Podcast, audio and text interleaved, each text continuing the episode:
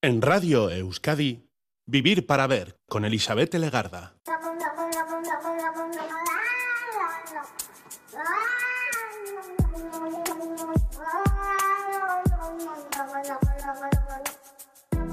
Gabón, bienvenida, bienvenido a esta edición de Vivir para Ver en Radio Euskadi. Estamos saludando de frente estos primeros minutos del día 9 de febrero, a puertas del fin de semana, intenso para algunos, relajado para otros, festivo y carnavalero para muchos, hoy abrimos las puertas de nuestro estudio y nuestra conversación a Arancha Otadui. Esta historiadora, responsable de la marca File Euskadi, dice que quiere venir a hablarnos de las legumbres, de las leguminosas. No tanto por sus valores nutricionales, que son muchos, sino por todo lo que significaron históricamente para nuestros antepasados y lo que de eso nos queda en la actualidad. De hecho, conversaremos de alubias, lentejas, garbanzos, guisantes, habas, porque estos primeros días de febrero se conmemora también el Día Mundial de la Legumbre. No sé si es un horario así como muy de legumbre, pero ahí estamos. Es una efeméride bastante reciente este Día Mundial de la Legumbre, con la que saldamos una deuda con este alimento que tan bien ha hecho a la humanidad. Cada parte del mundo tiene su propia denominación para este alimento ancestral. Tenemos recetas de todo tipo, con cuchara en ensalada para desayunar, comer, cenar, para acompañar enteras aplastadas en puré incluso con canciones propias, como bien nos va a enseñar ahora Arancha Otadui, a la que ya saludamos. Gabón. Gabón a todos. En este caso sí que te tengo que decir aspaldico. Ya te digo. Yo no sé ni si te he dicho Urteberrión. Sí, por WhatsApp, que nos queremos. bueno, pero eso ya queda fuera, esto queda en nuestra intimidad. ¿No vamos a hacer aquí una de huerta o sí? Bueno, sí, pero con su cachito de historia, obviamente, porque es impepinable. Estamos en historia, o sea que sí. Eh, y con música, y como siempre, esa selección musical tan veresi que me haces. Pues sí, me gusta ligarla al tema y como mm. el 8 de febrero se celebra el Día Mundial de las Legumbres. Claro, ayer, fue ayer, pero no pudimos, no pudimos hacerlo porque el deporte rey nos manda, nos desplaza, nos, acomoda. Un día más de tranquilidad para ti, para ah, mí. Ah, no, no, no, tranquilidad nunca. Siempre hay trabajo, ya sabes, las máquinas nunca paran. Nada. y nada, pues dije, pues ¿qué podemos hablar? Y es que en nuestra historia y en nuestra vida hoy en día, mm. eh, las legumbres son esenciales. Y yo cada vez estoy más urbanita para pocas cosas Pero y más rural. Ya. Y entonces hay que, mirar al mundo del campo. Lo bueno que tenemos es que son muchas las culturas que se han basado alrededor de estas leguminosas y de hecho esto de los frijoles, eh, yo creo que quien más que menos sí lo hemos escuchado esa palabra, ¿no? Nos puede llegar a sonar. Sí, eh, yo me, por ejemplo, me pregunto qué cara ponen en los supermercados, pues migrantes mexicanos, guatemaltecos o hondureños, no sé, cuando ven que les llamamos alubias, sana y dicen, ¿Pero qué es esto? Son, frijoles, de toda la vida. de toda la vida, así que sí. Pues Frijoles es el título de la canción que nos has elegido con un grupo que te tiene un poco enamorada ahora mismo, ¿no? Bueno, no sé, me hicieron gracia. Hace unos cuantos años estuvieron de conciertos por Euskadi, los descubrí en Bilbo y dije, pues algún día habrá que llevarlos a, estos personajes a que ambienten la noche, ¿no? Sí. Y empezamos con, sus cumbias a menear un poco. Luego ya vendrán mis macarreos. Ahora sí, pero vamos a disfrutar de la cumbia, venga. venga, dale.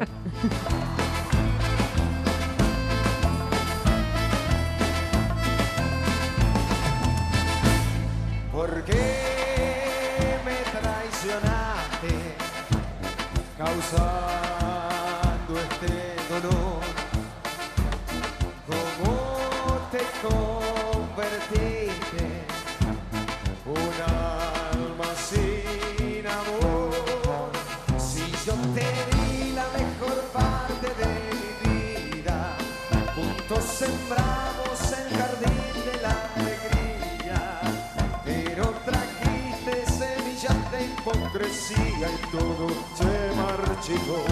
Todo se marchitó. Yo me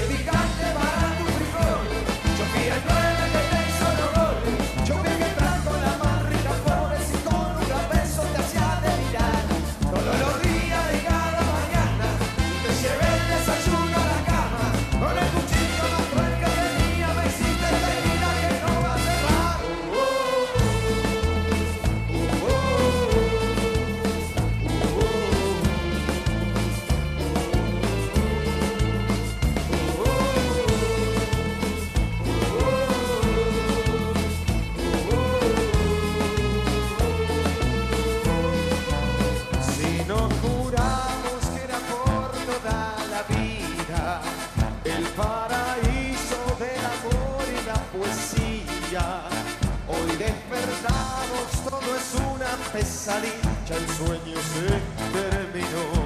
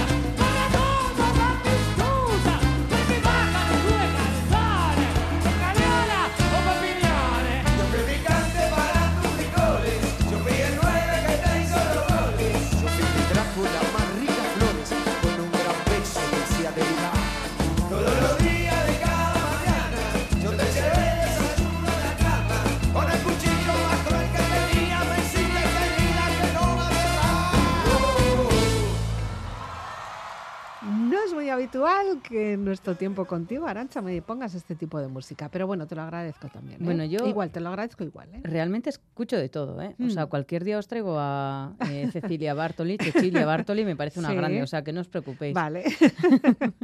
bueno, ¿y qué pasa con las legumbres, las leguminosas y, y con las culturas, con todas las culturas a lo largo de la historia de la humanidad? Yo creo que ha sido una de las bases, ¿no? Uno de los platos. Sí, yo creo que ha quitado mucha hambre, también nos ha traído algunas enfermedades, ya, Ya. las repasaremos, pero eh, yo creo que no hay a nadie al que no le guste un buen plato de legumbres, en mi caso con berza, con sacramentos, con todo. Dale, dale. Me gustan todas.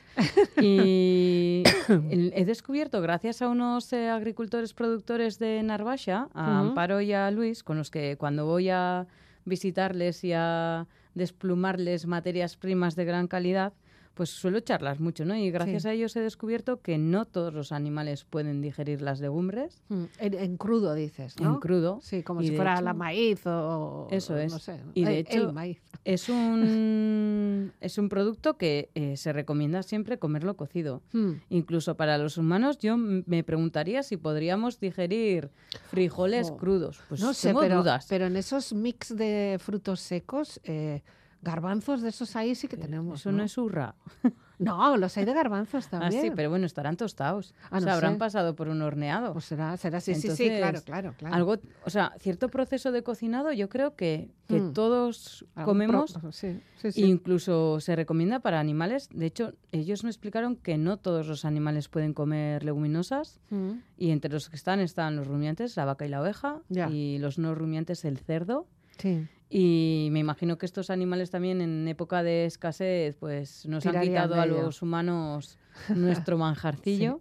Además, ahora que estamos eh, casi en tiempo de cuaresma, casi casi entre carnavales y Semana Santa, eh, ha sido un plato potente porque es muy rico en proteína, proteína Sí, sí. vegetal además, sin todos esos sacramentos que me quieres poner aquí. No, tranquila, hoy no vamos bueno, a hacer a la eh, gente babear.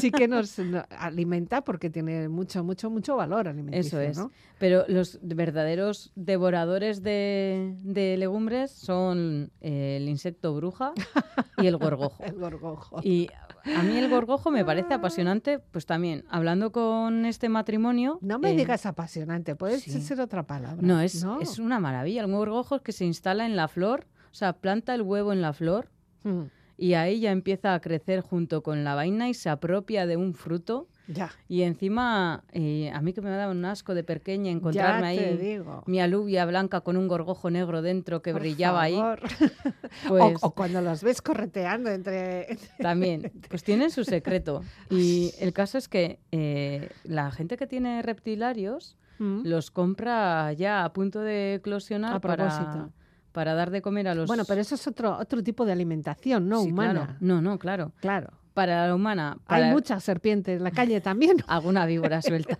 pero vamos. Pues para la humana, para evitar que salgan, Mm. eh, lo mejor es congelar las Sí, legumbres. sí. Entonces yo lo he descubierto gracias a ellos. Ya no Mm. ando buscando rincones oscuros con temperatura estable No. en casa ni nada por Además, nada, eh, 24 horas, no, tampoco necesitas tenerlos ahí. Eso eh, es.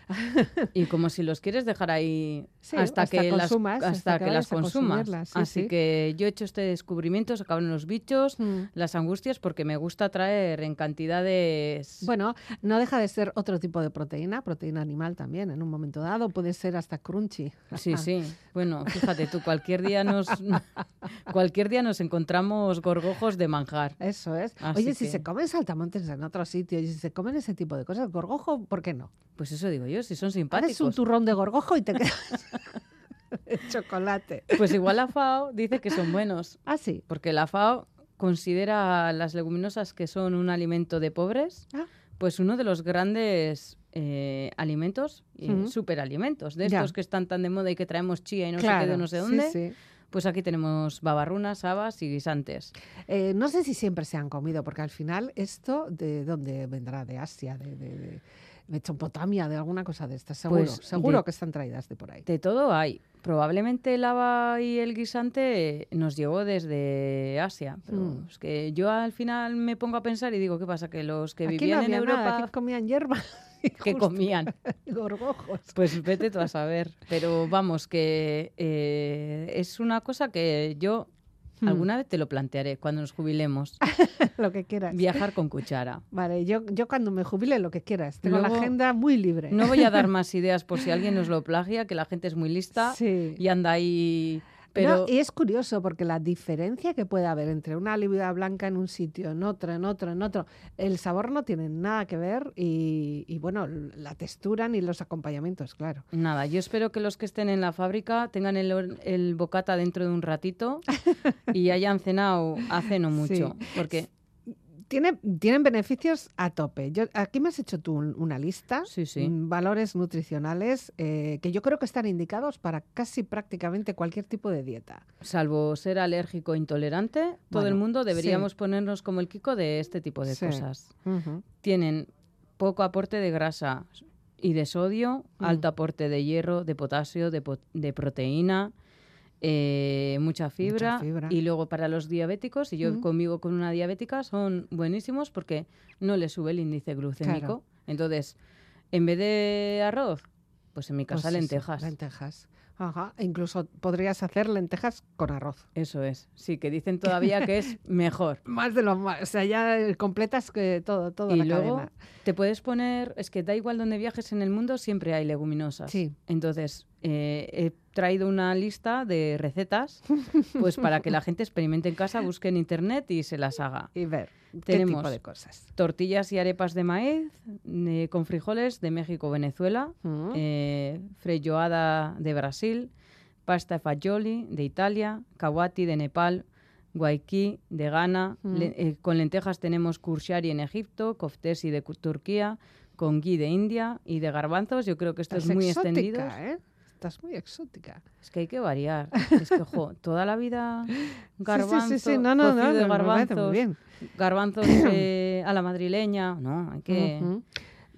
¿Qué más? Pues de garbanzos tenemos, yo creo que estos los Ah, bueno, conocemos sí. todos, hummus Un hummus, sí. y el couscous. Un hummus que no hace tanto tiempo era una cosa súper exótica, ¿eh? Sí, bueno, yo creo que ¿Qué? toda mi vida he comido los garbanzos escachados ahí, entonces te haces hummus. Lo que pasa es que le llamabas Ya. puré de garbanzo. Puré de garbanzos. Sí, sí, sí. De hecho, para mi mamá hay un color que es puré de garbanzos. Sí, sí, Es- ¿Eso qué color tiene? Eso, puré de puré de garbanzos. garbanzos. Y yo creo que los que crían niños saben lo que es el Sí. color del puré de garbanzos perfectamente. Completamente. Por, para darles de comer y para lo que desalojan también. Eso es. Así que con Pues, esto sí. vamos a ver la trascendencia que tiene eh, cuidar eh, eh, las legumbres Mm. y los beneficios para la naturaleza. Y os voy a dar un poquito de guerra. Vale, ahora ya llega ya el momento. Ya llega el momento de ruidoso. Toca, toca. Toca. ¿Qué es lo que nos traes? Pues os traigo Disturbed y va a sonar un poquito bastante ruidoso. Y Ya. es una canción, pues de estas que, tienen un toque apocalíptico. El videoclip es espectacular. Y os invito a escuchar la letra y a ver pues que hay que cuidar el Bueno. entorno en el que vivimos y las legumbres pueden hacer mucho por él. A ver si entendemos algo de la letra. Y si no en YouTube están los lyrics. Ah, vale, gracias.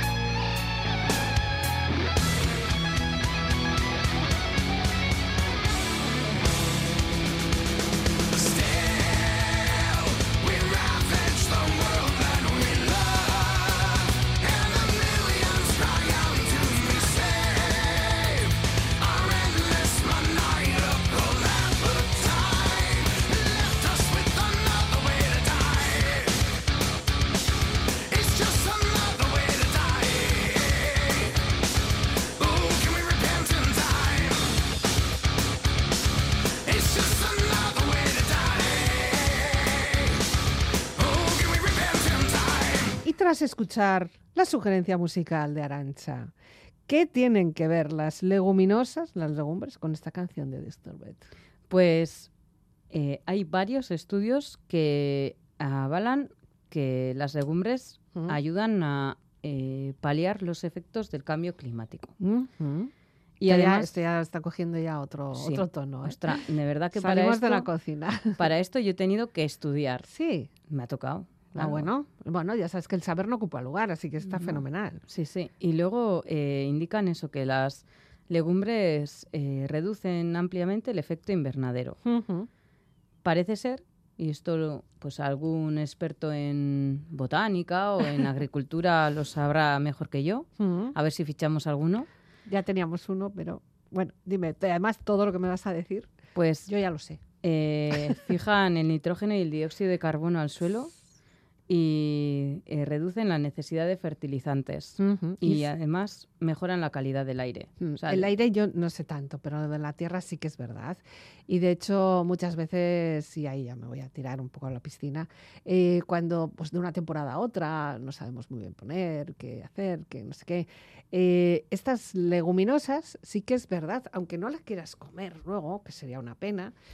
Eh, te sirve para eso, para nutrir la tierra. Y te faltan, por ejemplo, eh, las vainas, también podríamos meterlas ahí. También, también. Y suelen, eso, sus raíces tampoco deben de ser de igual largura que otros No. vegetales. Y cuando están bien, bien, y cuando son súper ricas, las vainas, es que yo además es que lo he visto, entonces ya te lo puedo decir de verdad, no es que me han dicho que puede que no, lo he visto.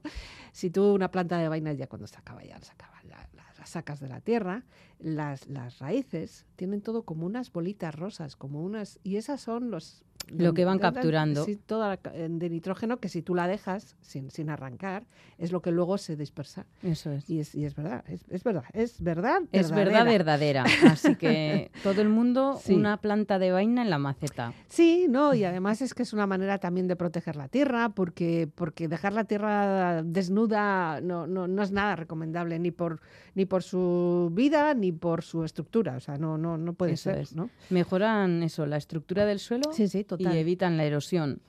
Y luego eh, son un alimento en el que viven, aparte de sus queridos gorgojos, pues un montón de fauna de todo tipo. Sí. Eh, insectos sobre todo, que ayudan también a la polinización, pero de todo. O sea, todo tipo de animales se, se cobijan en ellos. Hay incluso animales que utilizan hojas de ciertas leguminosas para hacer sus nidos y sus madrigueras. O sea y que- luego eh, favorecen el... O sea, reducen el consumo hídrico. Ah, Y lo aprovechan fenomenal, claro. Eso sí. es. Bueno, de hecho sabemos que los cultivos de garbanzos, lentejas, alubias, incluso también muchos de ellos se dan en, en lugares con más, más secos, más, cal- más cálidos. No, no hace falta tanta humedad porque si no la propia semilla se estropea, o sea, le entra humedad y se fastidia. Eso ¿no? es. Entonces yo creo que aquí viene pues mi alegato a dar las gracias Venga. a esos agricultores que todavía hoy, yo creo que muy románticamente, Mm. mantienen este tipo de cultivos pues en nuestras provincias. Son Mm. numerosas las familias que viven en Álava, Guipúzcoa, Vizcaya, Navarra y Parralde, Sí. de la alubia blanca rocina, de la pinta alavesa, de la tolosana, de la guerniquesa, del garbanzo. Es que necesitan, por ejemplo, el garbanzo o la lenteja necesita una gran extensión y no es tan rápido la producción, hace falta tener eh, paciencia y luego pues todo el trabajo de sacar las alubias, eh, limpiar las vainas, o sea, es, Sí, sí, es- variar, variar, variar, es una tortura. cosa que necesita mucho tiempo y no sé si somos capaces de, de valorar todo eso, ¿no? Exactamente. Y hoy quiero especialmente eh, hacer un guiño a productores de cultivos muy antiguos que tenemos Mm. en Euskadi, que son el haba y el guisante. Mm, Y creo que... eh, Pobres habas. Pobres habas. Han estado, mm, bueno, casi casi en el infierno. Total. O sea, yo admito que me gustan las habas en- de tamaño pequeño. Pequeño. Pero Muy pequeño, las baby esas. no, las baby me parecen un poco pobres. Escasas. Eso es. Pero sí que me gusta. No me gusta el haba monstruosa que mi padre Mm. era capaz de comerse Con con, todo el un pellejo ese. Sí. ¿eh? Pero sí que me gustan las habas y me encantan las habas eh, mezcladas con guisantes y en una buena menestra. Olé. Pero creo que eh, no somos conscientes de la importancia histórica Mm, que estos cultivos han tenido en el País Vasco, porque claro, el frijol nos llega muy tarde. Claro. Así que nos vamos a hacer un salto en el tiempo y ahora sí, nos vamos, Nos a mi mundo. de historia. ¿Hasta, hasta qué época? Pues yo os quiero situar pues en una villa eh, medieval de Guipúzcoa, me vale cualquiera de el Valle de Loria, un día de mercado Oh. y mm, quiero que oláis eh, lo que los olorecillos que pueden haber cerramos ahí. los ojos, nos lo imaginamos. Va a haber olor a puerro, Sí. a cebolla, cebolleta, ajo, berzas, perejil, habas y lentejas. Y eso era esencialmente lo que los vegetales que quitaban el hambre aquí. Ya. Eh, Pues si te parece, unas patatas no sé si necesitaríamos también. no hay. no hay patatas. No hay, en vienen de medieval, ¿no? América también. Oh, oh, es No, no, verdad, no, es no. verdad. Fallo, va. fallo. Y sabemos, gracias a eh, documentos localizados en Vergara, qué comen a lo Mm. largo del día las Sí. gentes de esta época.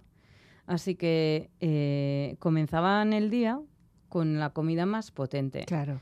que normalmente eran habas secas o arvejas, Mm. con sopas de pan y tocino, cecina, chorizo, longaniza, higos, uvas, pas- uvas pasas y acompañadas de vino sidra. Eso te iba a decir, que esto eh, necesitamos un traguito de vino con esto. Hay que pasar, hay que pasar.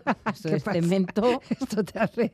Y como, como además me vas a decir que café no tampoco, porque todavía no, no lo han traído. Nada, nada. toda- Bueno, el café viene de Arabia, de a la saber. vida, bueno, a lo mejor alguna infusión Pero habría. bueno, un café, un vino, tampoco seguro que pica un poco este vino.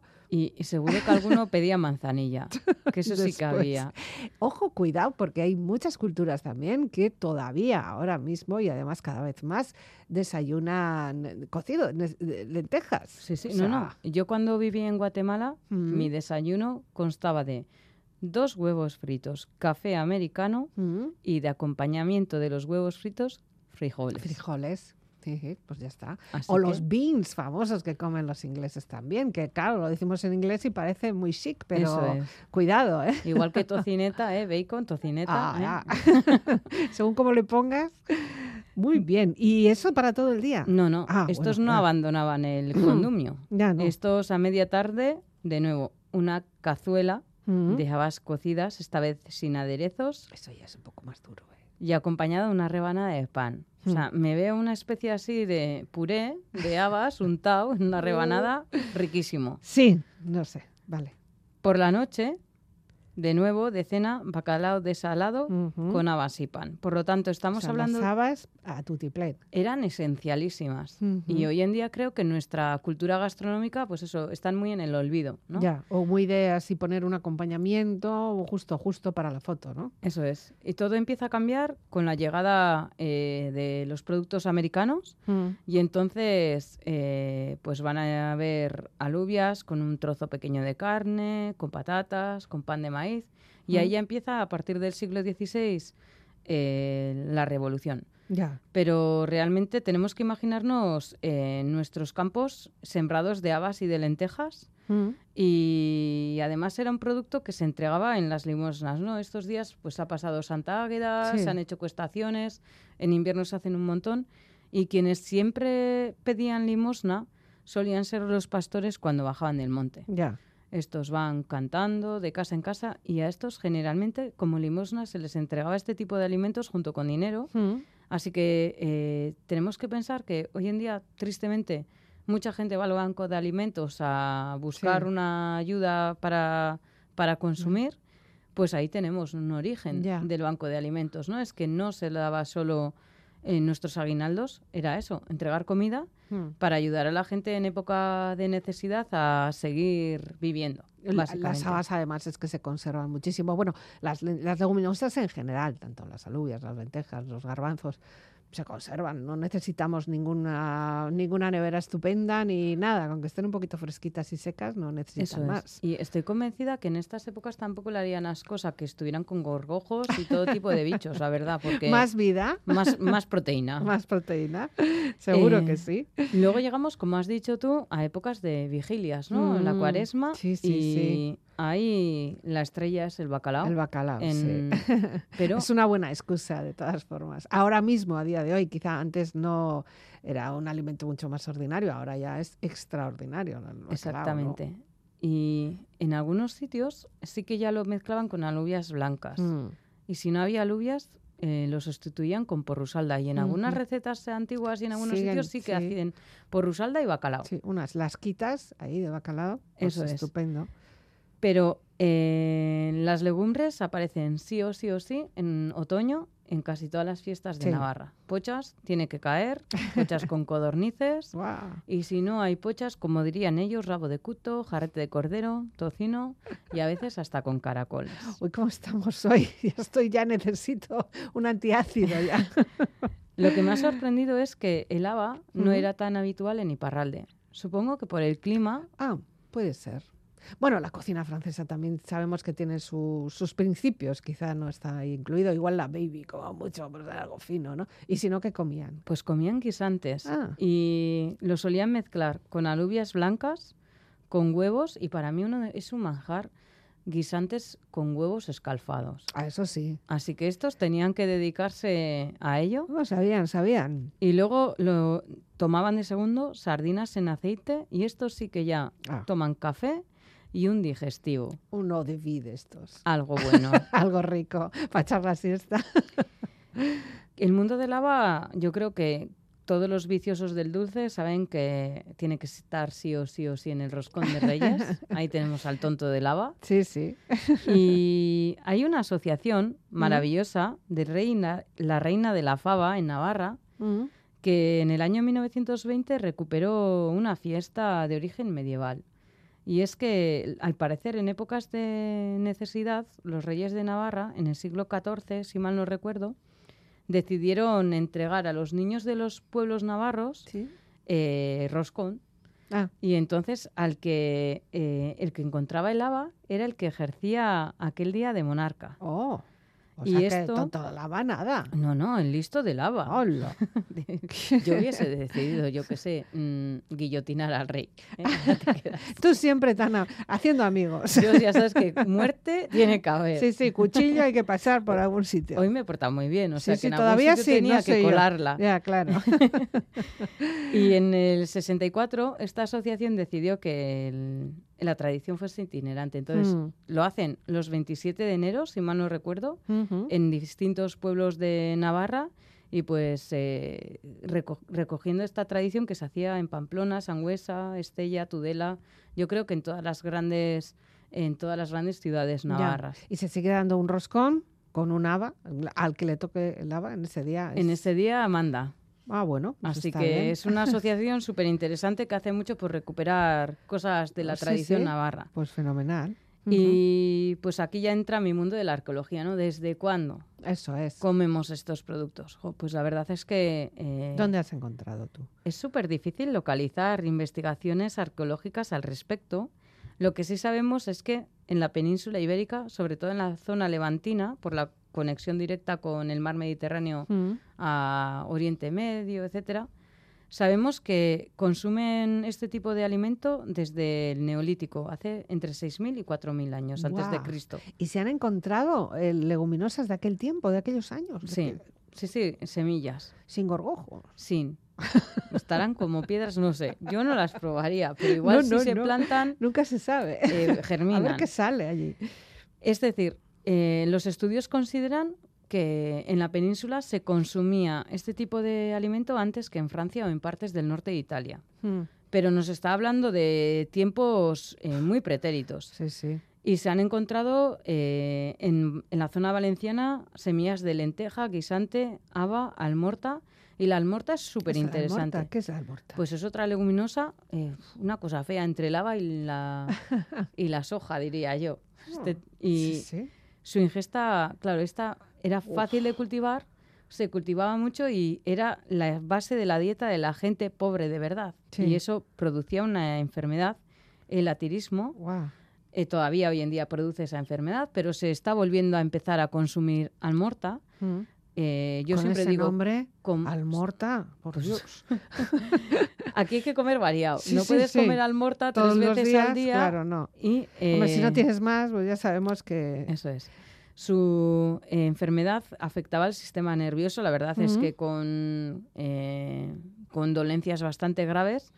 Y en época de guerras, incluso en la guerra civil, Mm. eh, el latirismo llegó a ser una enfermedad con niveles epidémicos en España. Ya. Así que, Ojo, ojo ojo a la almorta. y alaba. Porque alaba. así salseando también he También. descubierto que puede producir su abuso cierta intoxicación. O sea que tampoco. Así que despacito y buena Ya, ya. letra. Y para ver qué comían nuestros mayores, pues nos vamos con un grupo de los años 30 Ah, que se dedicaba al jazz y al blues. Ya sabes que en Mondra el blues nos tira. Sí, sí. Así que Luis Jordan y su Timpani Five, ahí os dejo.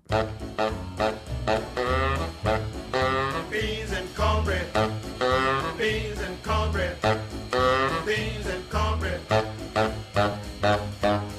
and Cornbread had a fight. Beans, Beans knocked Cornbread out of sight. Beans. Cornbread said, now that's all right. Beans. Meet me on the corner tomorrow night. I'll be ready. I'll be ready tomorrow night. I'll be ready. I'll be ready tomorrow night. I'll be ready. I'll. That's what Bean said to Cornbread you ain't straight. You better wake up or I'll gas you gate. Been in this pot since half past two, swelling and puffing and almost due. I'll be ready, I'll be ready to have a night. That's what beans to cornbread. You always get mad at me. I ain't mad at you.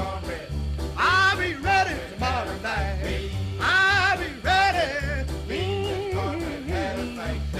Grabbed cornbread by the toe. Beans said, Cornbread, let me go. Cornbread said, I'll lay you low. I'm gonna fight you, you so and so. Meet me on the corner. Meet me on the corner tomorrow night. That's what Beans said Cornbread. You're so bad, you always want to fight. Meet me on the corner tomorrow night, and I'm gonna beat the devil out you.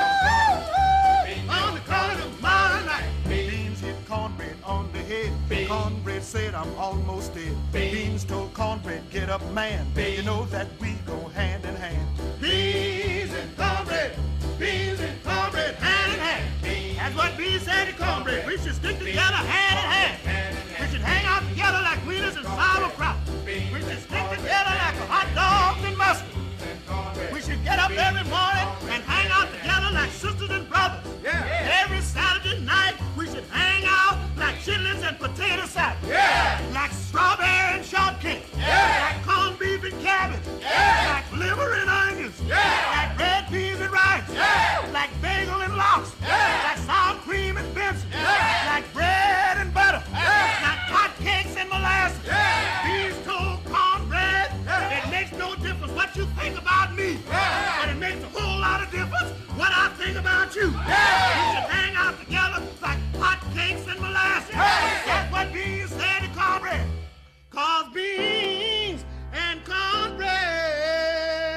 Radio Euskadi, Vivir para ver.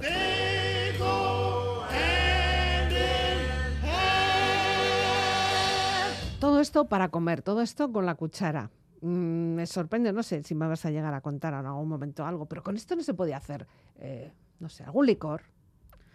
Jo, con- yo creo que con cualquier cosa hoy en día se ¿Qué puede cosa hacer que un fermente se puede hacer, no? Pero Ahora, bueno, no veo, no veo. licor Estas- de habas no lo veo, pero Ya. yo conozco heladeros que han hecho helado de alubias.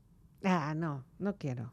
Y yo alguna vez he tenido un tupper de lentejas ahí, mal descongelado, y me lo he tenido que comer, y rico, rico no era. Pero cuando aprieta el hambre, Pues cuando no tienes otra, pues es lo ni microondas para Así recoger, que- para calentar, ¿no? En fin, bueno, todo esto ah, te ha sido muy atrás, muy atrás, pero se ha mantenido en el tiempo porque ha llegado justo hasta nuestros tiempos, o sea que esto se ha mantenido durante todo ese trayecto, desde aquellas excavaciones que nos hacías ahora eh, referencia, ¿no? El neolítico.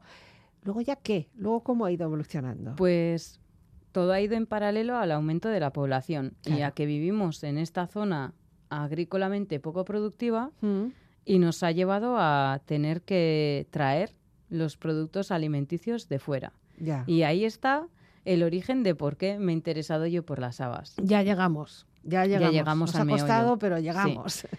A ver, Eh, ¿por qué te ha interesado el mundo de las leguminosas? Pues estaba yo investigando el mercadeo de lienzos, de telas, Ah, eh, sobre todo de los productores eh, de linos bergareses. sí. Y ahí empezaron a salir protocolos de archivo en el que, claro, un mercader no se iba nunca con las manos vacías. Traía, vendía y volvía con cosas que Con podía cosas. vender en su tierra. Ujú.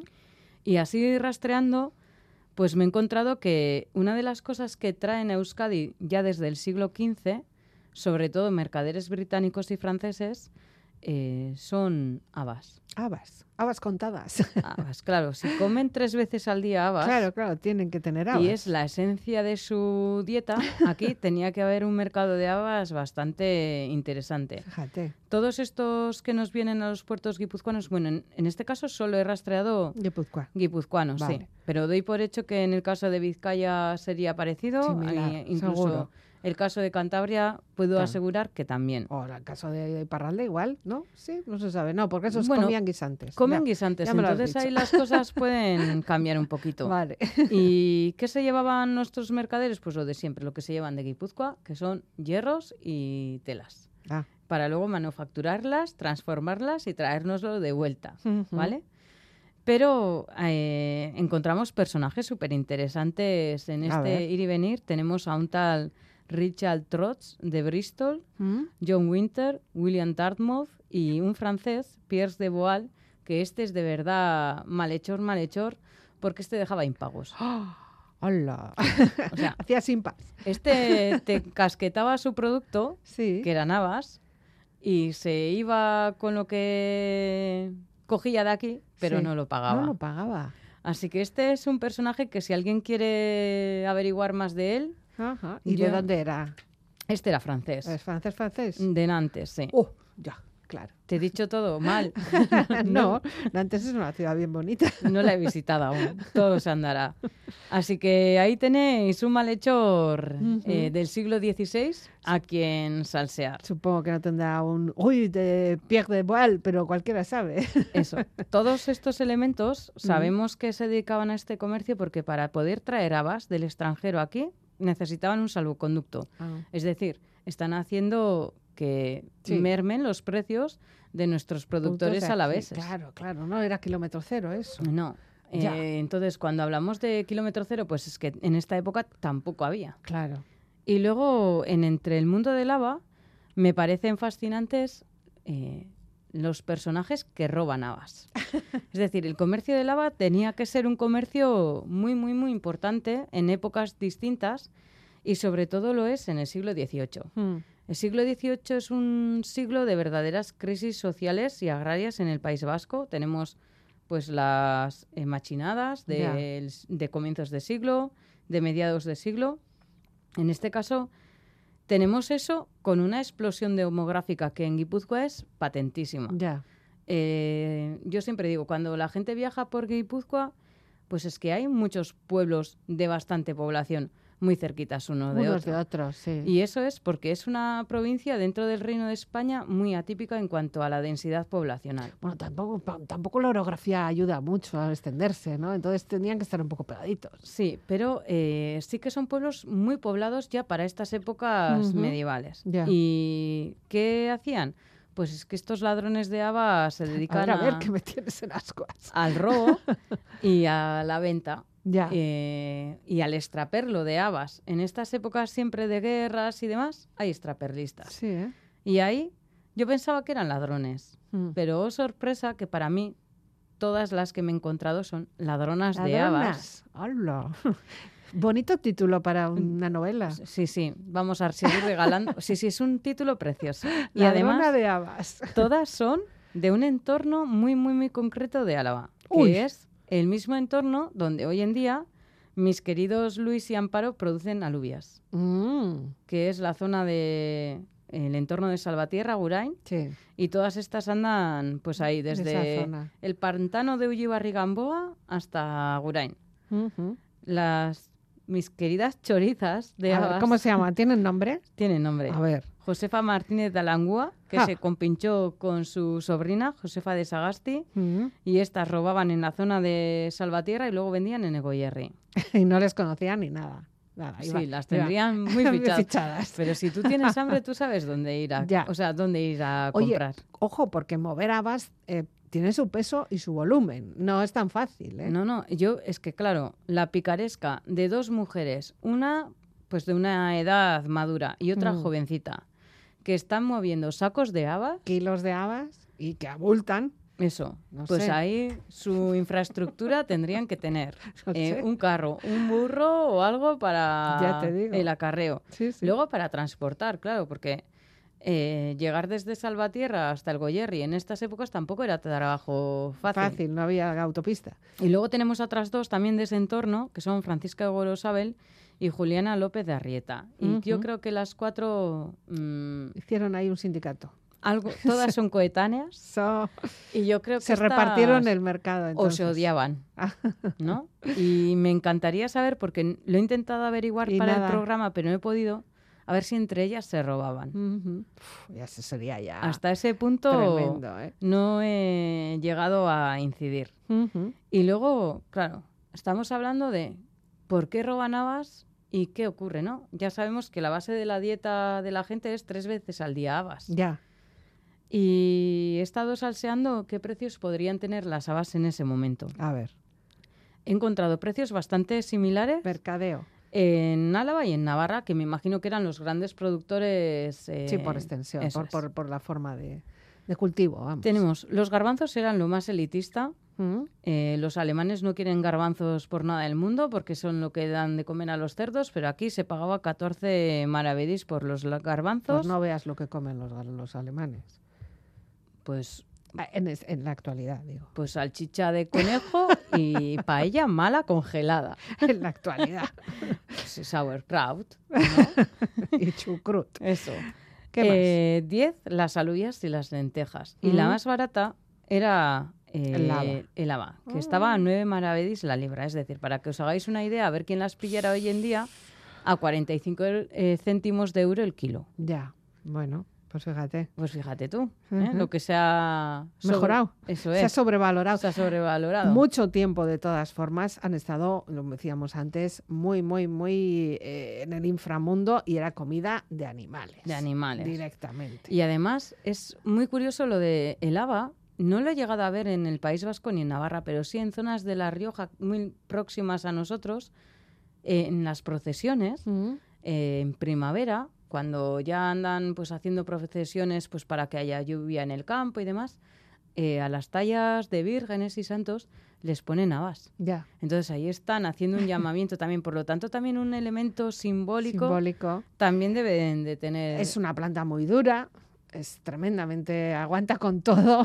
todo, todo. Yo creo que es perfecta para nuestro clima y hemos visto que ayuda también a que nuestro suelo sea mejor. Y tiene una flor muy bonita. Así, mira, pues en mi, mi amayo solemos experimentar en el balcón con Lo distintas... que pasa es que levanta, ¿eh? Ah, no O importa. sea, un haba te puede llegar a tener mm, casi dos metros, metro y pico. Ah, La puedes cortar, ¿eh? Eso Sí, sí. bueno, pues nosotras hemos cortar. llegado a tener en el balcón al- eh, patatas, Pues prueba.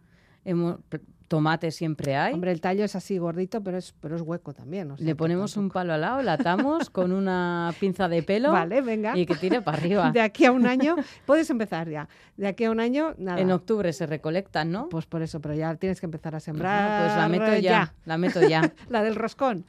Alguna habrá, seguro, vamos. Tengo fácil, ¿eh? A- agenciarme de estas cosas, así sí, que seguro. ya me haré con una La ladrona de habas. de mi tío. ¿Ves? Otra más. Bueno, pero no hemos hablado nada de la soja, que también es como una leguminosa. Antes yo mencionaba las vainas, ¿no? Porque Eso a fin de cuentas también las judías, o sea, vainas como judías, porque todas ellas van en una, en una, en una vaina. o Todas, sea, todas. Es que el abanico de leguminosas es súper amplio. Sí, sí, sí. Hay desde plantas muy pequeñitas hasta grandes arbustos. Y creo que no somos conscientes. De hecho, hay, he le- llegado a leer, si no me equivoco, que hay árboles Sí, de leguminosas. pues puede ser. Así seguro. que eh, este mundo es fantástico y lo que estamos haciendo otra vez es una revolución eh, gastronómica. Así que, Ahora con soja. pues ahora es Sí, la estrella, la, la soja. soja mm, no la teníamos aquí, la hemos traído, ¿no? La hemos traído. Ah, y ahora ya recientemente es que he llegado a ver en supermercados muy normales eh, soja que ha germinado. También, Entonces, sí. Pero no la soja germinada que venía en una conserva, no, no. no, no, la verde. Soja germinada verde. Sí. Entonces aquí ya Sí, sí. tenemos otra vez una nueva revolución gastronómica. Es que el mundo de los germinados, Arancha, Eso es una fiesta. Bueno, bueno, un día te contaré. bueno, pues con Soja y Ríe terminamos. Sí, nos vamos con ¿Por un qué? grupo que se llama Soya, Ah, bueno. Que no significa soja directamente, en inglés soja es soy. Pero Vale. dije, ¿qué nombre más bonito tiene este grupo? Buscador Google, música de Soja. Dije, canciones que contengan soja. Y aquí me salieron, y a estos ya los conocía, de hecho. Bueno, no me digas de qué. La salsa de soja eh, no deja de ser un fermento también de lo mismo. Y echar unos brotecitos a una ensalada también, le da su pues puntito. sí. Y Eso- yo eso también crunchy. Crunchy total. Y yo, que soy intolerante a la lactosa, pues la soja es mi esencia La para... leche de soja. Sí. Para bueno, des- perdón, la bebida. bueno, la bebida sea. de soja, que luego nos chillan los lácteos. Para, para hacer de todo. Desde besameles con harina sin gluten hasta eh, arroz con mm, bebida de soja. No me gusta. Pero bueno, si no hay más, no hay más. Con este sonido nos despedimos. Es carricasco por hacer este homenaje a las leguminosas y viva, y viva los frijoles. Que vivan. Eso es. Venga, agur. Venga, a besar cada batagur.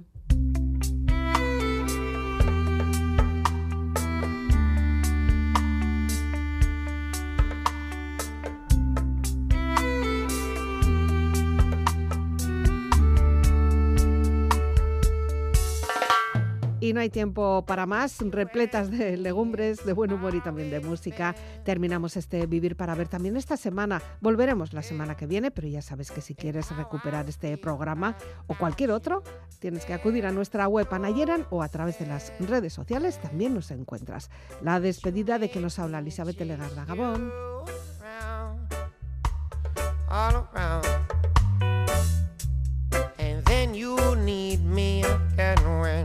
You fall down, down.